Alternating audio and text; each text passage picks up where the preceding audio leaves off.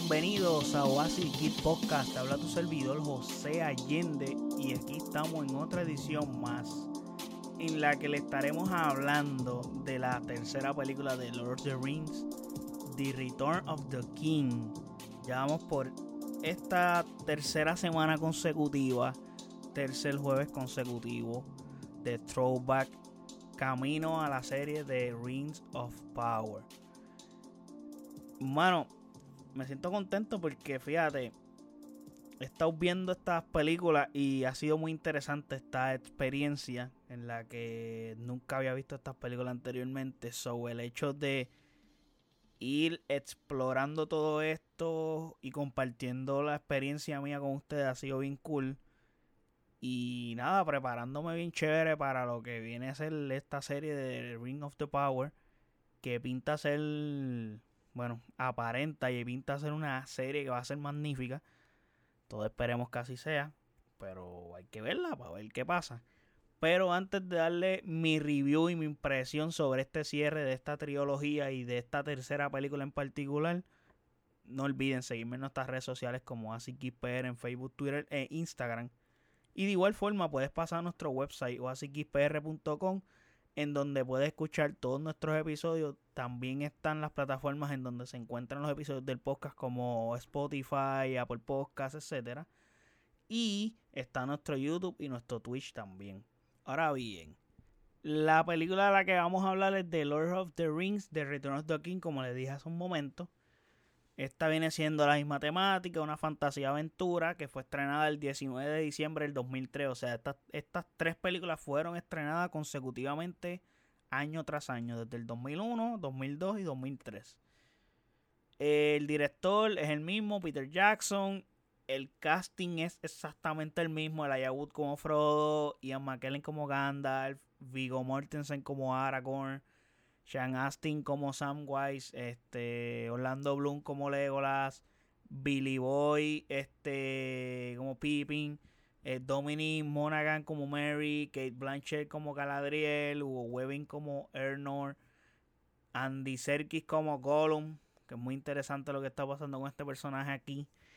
Carl Urban como Eomer, eh, David Wingham como Faramir, Miranda Otto, eh, Bernard Him, Liv Tyler y creo que el personaje nuevo porque yo no lo vi en las películas anteriores es John Noble que hace de Denethor 2 que es básicamente el papá de Boromir que muere en la primera película y de Faramir en esta película. Que voy a hablar sobre eh, este, personaje ya mismo.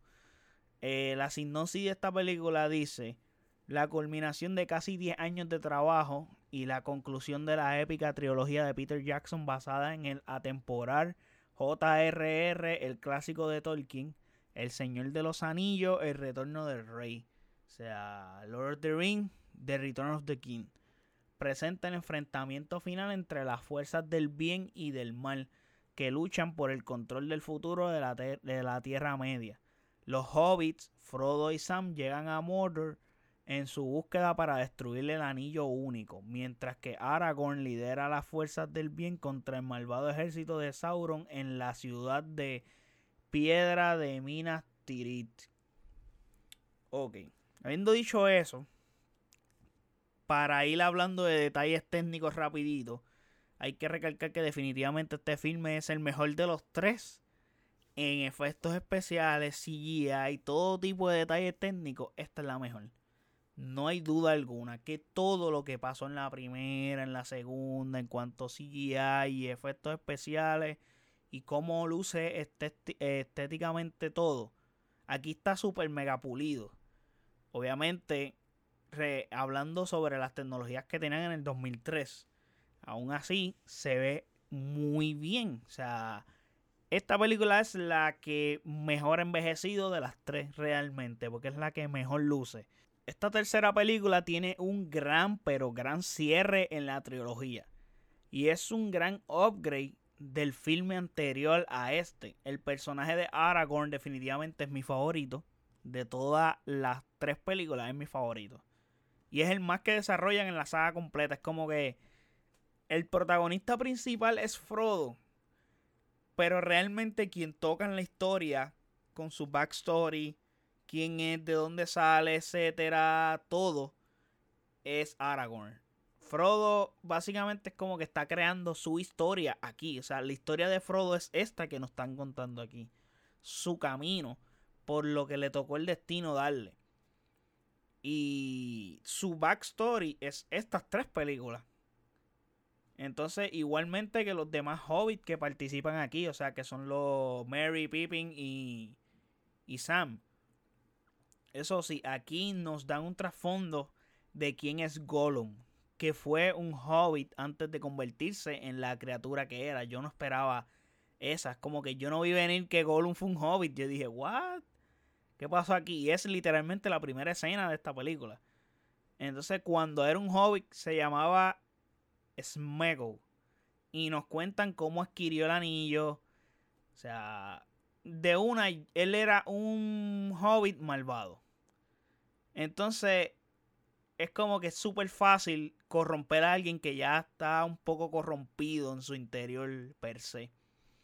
Entonces, ¿de qué forma el anillo nos cuenta, o sea, nos cuentan de la forma en que el anillo corrompió a niveles que su aspecto físico cambió y literalmente es otro ser que ahora es conocido como Gollum. O sea, aún así tiene una pelea interna entre el bien y el mal, algo parecido a la situación de Kylo Ren por darte un ejemplo de que soy otra persona, pero aún así mi versión noble sigue en mi interior y sigue saliendo a flote y tengo por momentos este este este asunto de que soy bueno en el fondo So, ese, es la pelea. Es como tener un angelito y el diablito en el otro, en el otro lado de la cabeza. Y es como que Gollum es uno y el angelito es Smego. Y está constantemente con eso, este personaje. Pero esta persona de Mego está tan corrompido por Gollum que el mismo Gollum termina siendo su perdición. Y se inclina demasiado hacia, hacia allá. Inclusive su época de Hobbit ya era un poco malvado porque lo muestran en, esa primera escena de la película como, o sea, está corrompido ya, o sea, él mata a otro hobbit para adquirir el anillo y pues eso es como el tesoro, el The Precious. Entonces, en la misma resolución, Frodo está a punto de ser corrompido completamente, ya está en Mordor, está a punto de tirar el anillo ahí en la lava. Y Dude no lo quiere tirar y es como que fue salvado por el mismo Gollum.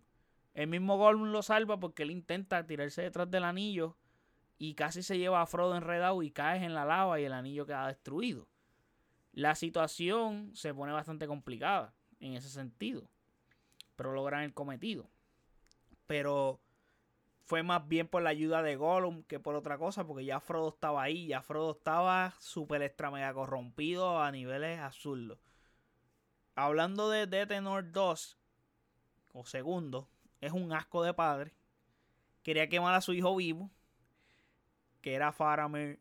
Es un rey cobarde en donde manda a sus tropas básicamente a morir por no esperar este elco y es básicamente el tipo está destruido por la muerte de su otro hijo Boromir y está como que en la perdición. El tipo es un mal rey. Entonces se cree que le van a quitar el trono, pero el tipo no hace nada eres un asco de ser humano. A pesar de que Gandalf, ahora hablando de Gandalf, a pesar de que Gandalf es un personaje que no vemos su magia en su máxima expresión, probablemente es porque no hay la suficiente tecnología para mostrar ese tipo de cosas en esa época. Porque maybe, o sea, no sé, yo no he leído los libros. So, me, yo me estoy dejando completamente llevar por lo que vi en las películas y por lo que aprecié y no veo su magia en un gran esplendor. O sea, por darte un ejemplo, en Harry Potter, la muerte de Dumbledore, el funeral no lo hacen como está en los libros porque iba a costar un cojonal de dinero recrear ese funeral como te lo describen en los libros. Y eso fue en el 2009. So, imagínate lo complejo que, es, que fue ese momento. So, me imagino que lo, lo que podrían mostrarle Gandalf era algo ah, completamente fuera de lo normal que era bien difícil eh, transmitirlo o mostrar o trasladarlo en cinematográficamente. Porque en Harry Potter sí vemos cosas, pero creo que son no sé si el nivel de lo de que podía ser Gandalf estaba a ese punto de Harry Potter, porque si eran cosas que, se, que eran visibles como en Harry Potter, pues eran easy.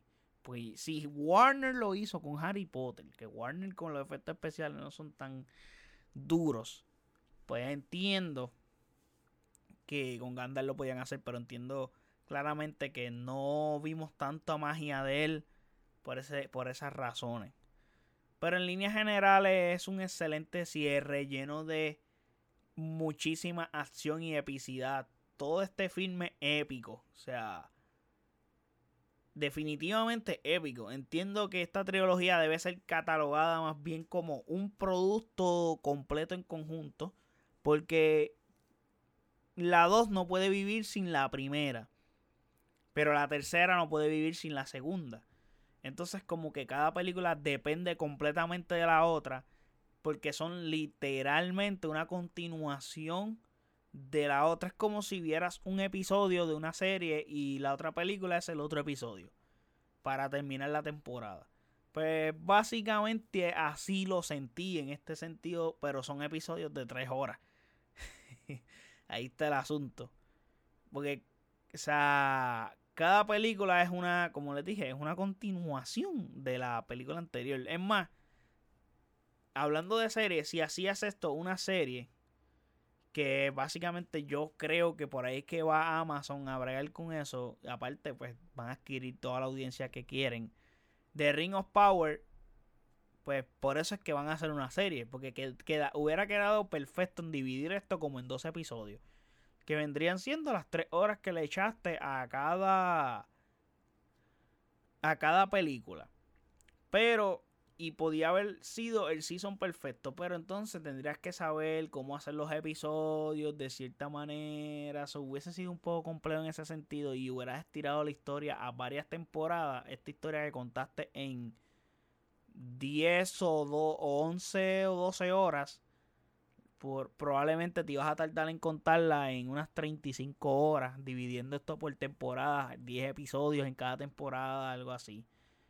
Y maybe no iba a estar muy bien eso, porque si iba a sentir el chicle demasiado estirado y como que, no sé, podría buscar la manera, pero mirando cómo pasó las cosas en esta película, que creo que todo lo que pasa es importante, porque aquí si algo tiene estas películas de Lord of the Rings es que todo lo que está ocurriendo, todo importa.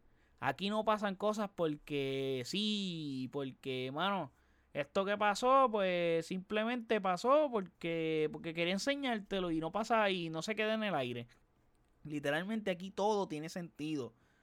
Todo tiene una razón de ser. Y creo que eso le son puntos a favor de estas películas que a pesar de que son largas, todo lo que tiene lo necesita porque es necesario. Entonces, pues por esa parte, pues la película está como que bien en ese sentido. Pero a su vez, si analizo, estoy seguro que en una serie, si dividían la, la, serie por seasons, o sea, la película, y es como les dije, de estirar el chicle, etcétera, ibas a tener más tiempo de desarrollar cada personaje, y probablemente los personajes estuvieran mejor construidos en ese sentido. O sea, muchos más personajes los hubieras construido mejor y no te hubieras en los principales nada más. Aunque aquí construyen un poco de cada uno, pero hay personajes que no. Su historia es la que está aquí. Y ya, por ejemplo, la de Frodo, la de. Básicamente la de todos los hobbits, su historia es la que está aquí. No tienen un backstory antes de esta, esta trilogía de películas. Pero como les dije, teniendo en cuenta lo larga que son, creo que está bien trabajado esta trilogía y ahora me hace sentido lo grande que es y lo maravillosa, las maravillas que hablan de ella. O sea, lo mejor es que en aquel tiempo estas películas se estrenaron anualmente y concluyeron con la historia rápido y no hicieron a la gente esperarle más y eso merece mucho crédito también. Probablemente estas, estas películas las filmaron casi one take, como que filmamos la primera nos tomamos un brequecito pequeñito, pero tan pronto filmamos la otra, I don't know, o filmamos las tres casi de un cantazo, no sé cómo hicieron porque no tengo esos detalles, no, no los he buscado, simplemente vi película y me sentí aquí a grabar sobre lo que vi para tener esa impresión de first time y porque literalmente es mi first time, nunca las había visto, so estoy aprendiendo de este mundo y conociéndolo ahora. Sí, tengo claro de Rings of Power se va a encargar de que no tengas que ver estas películas para ver la serie pero de todas formas, la, la experiencia puede ser mucho más enriquecedora si tú ves las películas. Como en este caso.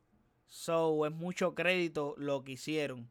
Y Peter Jackson se lució a niveles absurdos aquí. Con la tecnología que tenía en la época, logró cosas grandes que han envejecido muy bien. Que por lo general, tú ves una película del 2002 con un exceso de efectos especiales y son bien pocas, pero bien pocas las que logran verse en 2022 bien y no, no, no notar embustes como eso. Que yo recuerde, Harry Potter es una de las que han envejecido súper bien. Son unas películas súper vigentes. O sea, tú las ves hoy. Harry Potter tiene ya 20 años. O sea, el comienzo de la saga. Y tú las ves hoy y se sienten películas de antiel. No se sienten para nada películas de hace 20 años. A Spider-Man, o sea, me refiero a las Spider-Man de Tobey Maguire. Son otras películas que han envejecido muy bien. Obviamente, si tú te pones a comparar side to side con algo de Marvel, pues sí ves un poco de upgrade en ciertas cosas. Pero de todas maneras, se ven muy bien esas películas de Spider-Man. En cuanto a efectos especiales se refiere. Pero para mí el primer film es mi favorito. Si, si tengo que elegir uno, el primero es mi favorito de los tres. Y la primera está brutal, o sea, la tercera está brutal, que es, esta. Pero vive de lo que pasó en las dos anteriores. Como que depende demasiado. Si la, y esto es hablando individualmente de cada película. Esta película es épica, de principio a fin. Y, pero si tú no viste la anterior, pues tú no, no, o sea, no, tienes, no, no tienes que ver esta película. Punto. No hace falta que la veas porque no vas a entender nada, no sabes qué está pasando. Esta película necesita que te hayas visto las primeras dos. Porque la segunda de igual forma, eh, ya en la primera se planteó todo. Todo se puso en la mesa. Y en la segunda empezamos a jugar. Empezó el juego. Y el juego no evolucionó, evolucionó porque nos contaron backstory de tal, tal personaje, pero es bastante transicional. Pero en la tercera es el clímax y explota todo y aquí cierra. Entonces, pues entiendo que la primera me gustó mucho más en ese sentido. Tiene un principio, tiene un desarrollo, nos, nos plantean el problema, cuál es la solución, ok, hay que hacer esto para la solución, vamos a comenzar a hacer la solución y a mitad de ese camino de la solución nos detienen. La segunda película es como un pedacito de ese camino de tres horas, un pedazo bastante largo, pero es un pedacito. Y en la tercera brincamos rápido, que hay que terminar el clímax full. Y la tercera es un clímax desde el primer minuto hasta el último de la película. So, en ese sentido, pues así que lo veo. Pero para mí sigue siendo la primera la mejor película. Pero esta en efecto especial y cómo luce estéticamente se ve mucho mejor. La primera es la que menos bien se ve. No se ve mal. Tengo mi issue con unas cositas que los mencioné en el review de allá. De que está también en el podcast. Si no me equivoco es el episodio 29, 28 por ahí. Pero sí. Pero como único hay valor en ver esta tercera película habiendo visto las dos anteriores definitivamente. Ahí no hay break. No es como Harry Potter, que cada película de Harry Potter tiene su propia historia. Y trata de una historia per se, pero por debajo que se estaba cocinando la historia grande de la saga, que era el pleito entre Harry Potter y Voldemort, que se resuelve en las últimas dos películas, que es del Hallows parte 1 y parte 2. Pero se va cocinando todo y todo lo que va pasando en cada historia que se cuenta en la primera, en la segunda, en la tercera, tiene consecuencias, tiene consecuencias que tienen que ver para la historia principal que está underground cocinándose. Para ese gran clímax grande. Y, mano, yo entiendo que la saga está muy buena, es una buena trilogía. Eh, mano, me gustó mucho. Disfruté muchísimo viendo estas tres películas. Eh, me toca ver las de Hobbit, que son tres más. Eh, vamos a ver cómo me va en ese asunto viendo las de Hobbit. So, les iré comentando, que sería entonces en ese caso el próximo episodio del próximo jueves, porque ya literalmente la semana que viene saldría The Rings of the Power. So, es como que el episodio lo sacaría el día antes que sale, que estrena la serie. Eso va a ser muy interesante desde ese punto de vista. Así que nada, espero que les haya gustado este review. Eh, me encantó esta saga, mano. Me encantó. Hay mucha gente comparando Lord of the Rings con otras sagas y sí fue épica. Me fascinó mucho, pero, pero, tengo que decir que no sé. Maybe es por el cariño, maybe es por el tiempo que ya llevo con ellos. Eh, no sé, pero la pongo por debajo de, de Harry Potter y de Star Wars. Eh, maybe me van a crucificar aquí, pero la pongo por debajo. Pero como les dije, maybe es más un valor sentimental. Ya llevo muchos años amando estas franquicias. Pero nada, no hay que ponerse a pelear de que esta es mejor que la otra. Mano, cada cual tiene sus gustos. No estoy diciendo que esta es peor o mejor. Simplemente que prefiero aquellas porque, como les dije, ya estoy como que más familiarizado. Maybe te puedo decir que en cinco años podemos hablar de esta misma conversación y puede ser que cambie de opinión y la ubique más arriba o whatever. Maybe Rings of the Power me ayuda y pueda aportar a que yo diga Lord of the Ring en lo máximo.